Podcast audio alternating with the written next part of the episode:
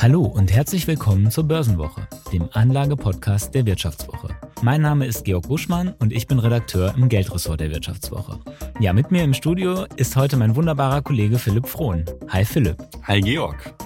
Ja, Philipp, niedrige Gebühren und die Aussicht auf nette Renditen haben in den vergangenen Jahren ja immer mehr Anlegerinnen und Anleger in ETFs gelockt. Die börsengehandelten Indexfonds bilden einen Index eins zu eins ab. Wer in einen ETF investiert, muss sich also um die Auswahl seiner Investments keine Sorgen mehr machen. Heißt es zumindest. Doch auch ETFs bieten ja kein rundum sorglos Paket. Wir sprechen heute darüber, welche Probleme viele Indexfonds haben und warum Anlegerinnen und Anleger nicht blind in ETFs investieren sollten.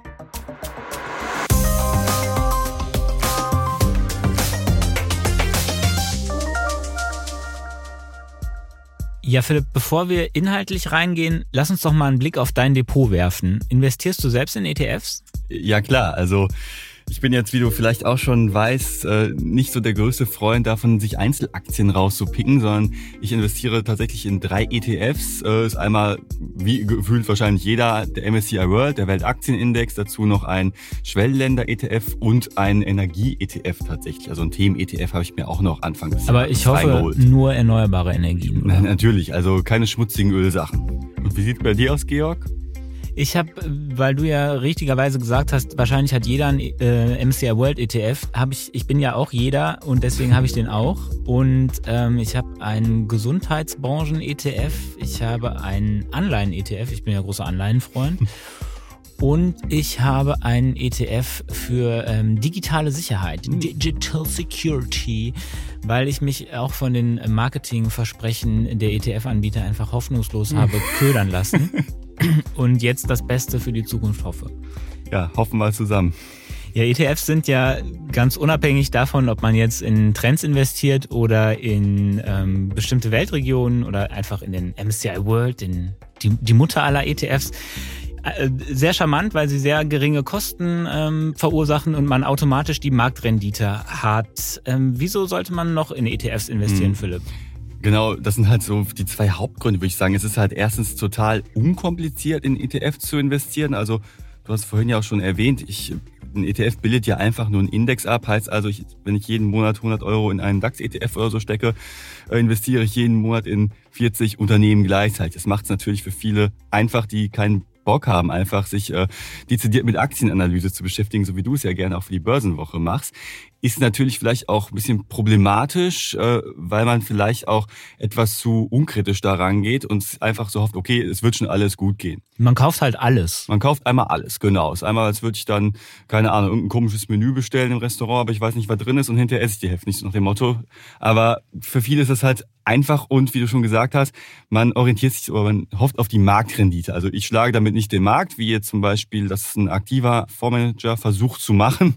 Und es in der Regel nicht und schafft es in der Regel eben nicht schafft, sondern ich sage, okay, ich bin mit der Rendite zufrieden, die halt der Markt macht. Und für die meisten Anleger ist das ausreichend und hat sich ja auch in den letzten Jahren ausgezahlt, muss man sagen. Wenn man mal 2021 schaut, da hat ja der MSCI World, der Weltaktienindex, 30 Der, den jeder hat. Der, den jeder hat, 30 Prozent Rendite gemacht und ja sogar im Corona-Jahr 2020 gab es immerhin auch eine Rendite von, ich glaube, es waren so um die 6 Prozent. Also es ist, äh, es gibt da schon eine nette Rendite dafür, dass man sich mit der Materie möglichst wenig beschäftigen muss und das macht es halt für viele Anleger attraktiv. Wobei der MSCI World ja Weltaktienindex heißt, aber aber keiner ist im Endeffekt. Das ist ja auch ein bisschen Etikettenschwindel dabei. Das ist absolute Etikettenschwindel eigentlich. Also da sind ja 1600 Unternehmen drin aus 23 Industrienationen und da sind wir schon beim ersten Punkt Industrienation. Also Schwellenländer sind da nicht vertreten. China zum Beispiel ist China im MSCI ist da, World nicht vertreten. Genau, eine der größten Volkswirtschaften der Welt ist im angeblichen Weltaktienindex nicht vertreten. Das ist natürlich etwas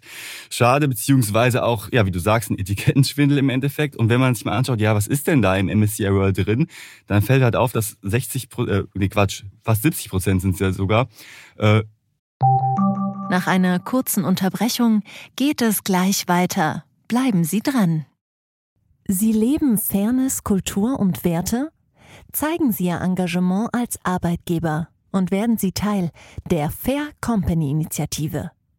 Mit der Fair Company Initiative zeichnet das Handelsblatt Unternehmen aus, die insbesondere Berufseinsteigern und Young Professionals ein faires, attraktives Arbeitsumfeld bieten. Zu den entscheidenden Werten gehören unter anderem das Engagement für Mitarbeitende, Diversity und Chancengleichheit, Nachhaltigkeit und gesellschaftliche Verantwortung. Erfahren Sie jetzt mehr unter faircompany.de. US-Anteil sind also 70 Prozent aller darin gelisteten Unternehmen stammen aus den USA. Also da auch die also Frage. Also es ist eigentlich der MSCI USA mit ein bisschen anderen Ländern. Mit ein bisschen anderen geschlünzt, genau. Und wenn man sich da nochmal anschaut, aus welchen Sektoren stammen denn die einzelnen Unternehmen, dann fällt auch auf, dass 20 Prozent Tech-Aktien sind. War in den letzten Jahren natürlich ganz geil, weil es halt so, wir haben es ja schon mal vor ein paar Wochen halt besprochen, äh, die Zugpferde waren des letzten Börsenbooms, alle haben sich daran so ein bisschen gelabt.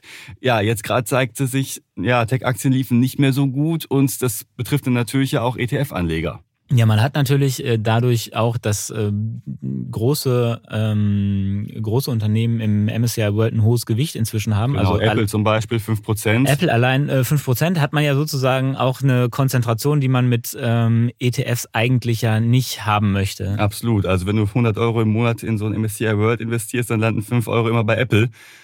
Ja, ist die Frage, ob das dann wirklich so der ein Weltaktienindex wirklich ist. Aber dann gibt's ja noch äh, ein MSCI All Country World. Also das soll der, der echte Weltaktienindex sein, aber ja, wenn man ehrlich ist, ist er ja auch im Prinzip nicht. Da ist auch die US-Gewichtung sehr hoch, da ist auch ähm, der Tech-Anteil sehr hoch. Aber immerhin hat man da zum Beispiel China mit drin und andere Schwellenländer. Ja, ich habe ja bei mir im eigenen Depot versucht, das auszubalancieren, indem ich ähm, neben dem MSCI World auch einen äh, Indexfonds äh, für chinesische Aktien bespart habe. Da habe ich aber äh, Anfang des Jahres ähm, etwas kalte Füße bekommen wegen der Geschehnisse in Russland und der Ukraine und ähm, mir da gedacht habe, oh oh, wenn das mit China mal nicht mehr so gut läuft, wonach es ja im Moment aussieht, mhm. äh, steige ich da lieber aus. Ähm, Gibt es noch andere Möglichkeiten, ein bisschen mehr Diversifizierung reinzubringen mhm. ins in ETF-Portfolio? Ja, es wird ja gern gesagt, dass man als Anleger, der jetzt äh,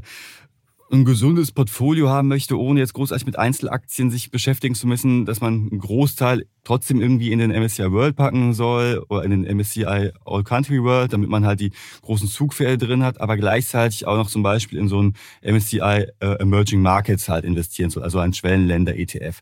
Da ist dann zum Beispiel halt auch China drin, wie du sagst, und zwar zu großen Teilen. Und da steht man halt vor diesem Problem, die du gerade beschrieben hast. Also wir haben es ja zu Anfang des Jahres gesehen, dass äh, ja, dieser Regulierungswahn, den man ja in China schon so ein bisschen hat, den Unternehmen durchaus Zusätze, dann äh, ist da halt immer noch eine ziemlich rigide Corona-Politik, die ja auch den Unternehmen zusetzt. Ja, und meine Befürchtung war halt vor allem, dass die Chinesen irgendwann äh, westliche Assets in China vielleicht äh, lieber selbst behalten, als dass man da als westlicher Anleger noch Zugriff drauf hat. Ja, gut. Ich meine, geopolitische äh, Probleme kann es auch in China geben. Davon ist man als Anleger nun mal nicht gefeit. Und das macht natürlich China-Investments, Schwellenländer-Investments etc. durchaus so einen ja, riskanten äh, Anlageziel. Wobei Sollte man also wissen, aber es würde dich jetzt nicht davon abhalten, es zu tun. Nö, also ich investiere ja auch in, in Emerging Markets, aber halt einen deutlich kleineren Teil natürlich als äh, bei den als in MSCI World. Ja. Bist du nicht so ängstlich wie ich? Ich bin da, nee, ich bin da als äh, Mensch, der auf den Duisburger Straßen aufgewachsen ist, natürlich mutig. Ja, ich habe mich ja schon geoutet als äh, Marketingopfer und ähm, mit meinem Digital Security ETF. Ähm, das ist ja ein Themen-ETF, also ein Indexfonds, mhm. der in ein bestimmtes Thema investiert und in Aktien. Du hast das ja auch mit deinem erneuerbare Energien-ETF. Ich hoffe, sie sind wirklich erneuerbar. Es steht drauf, dann stimmt's. Nein. Okay, dann wollen wir das mal glauben. Ähm, was sind denn da so die Fallstricke bei, bei den Themen-ETFs? Mhm. Ja, zum einen sind halt die Gebühren, muss man sagen, da deutlich höher als zum Beispiel beim MSCI World. Das ist ja so das große Versprechen von äh, ETFs, dass das einfach unfassbar günstig ist. Und ja, Themen-ETFs sind halt einen Tacken teurer.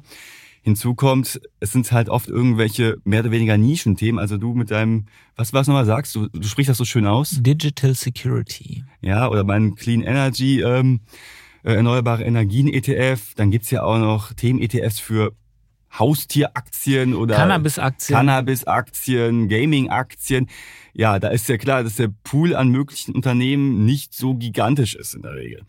Also man holt sich da teilweise auch ein ziemliches Klumpenrisiko mit rein. In manchen Themen-ETFs sind dann, keine Ahnung, 20 Positionen mit drin. Ja, kann sein, dass es da mega gut läuft und man eine nette Zusatzrendite halt bekommt. Nach einer kurzen Unterbrechung geht es gleich weiter. Bleiben Sie dran. Soll ich jetzt Haus oder Wohnung kaufen? Wie sparen Erben Steuern? Bei solchen Fragen kann eine professionelle Zweitmeinung helfen. Die gibt es jetzt mit dem neuen Vivo Coach Newsletter. Er liefert jede Woche Antworten auf Fragen zu Geldanlage, Vorsorge, Steuern, Recht und Karriere. Und Sie können selbst Fragen stellen. Die Antworten geben unabhängige Expertinnen und Experten. Abonnieren Sie den kostenlosen Newsletter jetzt unter vivo.de Vivo Coach. Wissen, das sich auszahlt. Aber ne, wie gesagt, 20 Unternehmen, wenn da teilweise die Gewichtung noch so ist, dass das große Zugpferd mit 10, 20, 30 Prozent Gewicht ist und die anderen da so rumdümpeln, ja, dann hole ich mir natürlich, äh, ne, ist halt die Gewichtung ziemlich äh, undiversifiziert. Ja, man hat auch als Anleger noch ein äh, zweites Thema, wenn man in so kleinere Themen-ETFs investiert. Und zwar müssen die ja, wenn sie gerade neu am Markt sind, ein gewisses Volumen erreichen, damit die sich für den Anbieter überhaupt lohnen. Und wenn sie ja. das nicht tun, was äh, durchaus vorkommt, dann machen die Anbieter die äh, Fonds auch gerne mal wieder dicht und dann ähm, bekommt man sein Geld zurück mit guter oder weniger guter Wertentwicklung und muss dann das Geld wieder äh, woanders anlegen. Also diese Gefahr mhm. besteht natürlich auch, dass die ETFs einfach nicht fliegen, deswegen wieder dicht gemacht werden und man äh, mhm. dann im Zweifel erneut vor der Entscheidung steht, ob man nun in äh, Cannabis, erneuerbare Energien oder Digitalisierung investieren soll. Ja, genau. Und wie du schon sagst, man sollte vielleicht vor der Auswahl auch gucken, nicht nur, ah, was ist halt in diesem ETF drin, wie viele Unternehmen sind da gelistet, sondern halt auch äh, das Fondsvolumen sich angucken. Wenn da irgendwie nur ein paar Millionen sind, dann ja, kann es sein, dass der Fonds mittelfristig halt geschlossen wird. Und natürlich die Gebühren ähm, sind in der Tendenz mit steigendem Fondsvolumen geringer. Das heißt, man hat nicht nur die Gefahr, dass das ähm, Ding wieder geschlossen wird, sondern zahlt im Zweifel auch noch mehr an laufenden Kosten. Deswegen ist das klar, beim, bei der ETF-Auswahl auch immer ein Kriterium, auf das ich jetzt persönlich schauen würde. Genau. Und wenn man sich auch mal anschaut, wie man sein ETF-Portfolio strukturieren sollte, ja, ich meine, wenn man sich mal anschaut, so ein erneuerbare Energien-ETF, der hat sich seit Jahresbeginn natürlich deutlich besser entwickelt als zum Beispiel so ein DAX oder so. Äh, aber man sollte es natürlich nicht davon sich verleiten lassen, 50 Prozent seiner monatlichen Sparsumme in so einen Themen-ETF halt zu packen. Also da empfiehlt es sich schon natürlich äh, trotzdem den MSCI World zum Beispiel, wenn man sich wirklich nur auf einige wenige ETFs beschränken möchte, weiter zu besparen, als dann auf solche Randthemen zu setzen. Genau, also ich glaube, es ist grundsätzlich ein äh, richtiger Ansatz, ähm, ein Kernportfolio zu haben mit den Klassikern. Genau, und dann so Satelliten drumherum, wie man Und sagt. Äh, genau. So ähnlich ist es bei mir auch. also du lässt dich dann auch nicht äh, von den tollen Renditen der digitalen Sicherheit beeindrucken und äh, packst alles da drauf. Also ich glaube, mein, mein digitaler äh, Sicherheits-ETF ist relativ zum ETF, äh, zum MSCI World ETF so Faktor äh, zweieinhalb Mal kleiner. Mhm. Er könnte natürlich, wenn man ihn wirklich als Satellit aufzieht, noch deutlich, ähm, deutlich geringer sein, relativ zum äh, MSCI World ETF. Mhm. Und ja, es wird ja immer gesagt, ETFs sind äh, ja schon fast eine idiotensichere Anlage. Ähm, man muss sich um nichts kümmern etc. Aber trotzdem müssen wir an dieser Stelle natürlich auch nochmal einen Risikohinweis hier äh, geben, dass wir keine Haftung übernehmen können für Entscheidungen, die ihr am Kapitalmarkt trefft. Und ja, das gilt auch für ETFs. Auch da sollte man sich vorher anschauen, was steckt drin, äh, wie sollte ich mein Portfolio aufbauen und ja, generell bei ETFs gilt natürlich, Natürlich äh, schaut man sich nicht jede einzelne Aktie an, die da drin ist, aber trotzdem sollte man ein kritisches Bewusstsein haben dafür, dass man immerhin Geld an der Börse investiert. Genau, mein Anleihe-ETF zum Beispiel sind ja Anleihen drin, deswegen fällt der jetzt im Moment, weil die Zinsen steigen und diesen Wirkmechanismus äh, sollte man schon kennen, bevor man investiert. Genau, auch bei ETFs gilt nun mal, blind folgen ist jetzt nicht so die beste Idee. Ja, und damit sagen wir vielen Dank fürs Zuhören. Wir hoffen, es war der ein oder andere nützliche Tipp rund ums Thema Indexfonds dabei. Und in der Wirtschaftswoche berichten wir auch regelmäßig über ETFs. Wenn ihr alle Inhalte der Wirtschaftswoche lesen möchtet, dann ähm, kann ich euch sehr den Digitalpass ans Herz legen. Für Hörerinnen und Hörer dieses Podcasts haben wir da ein besonderes Angebot. Für drei Monate könnt ihr den zum halben Preis abonnieren. Und zwar unter dem Link vivo.de slash bw-abo und den Link haben wir unten auch nochmal in den Show Notes. Ja, auch von mir danke fürs Zuhören. Bis zur nächsten Woche und Tschüsseldorf aus Düsseldorf.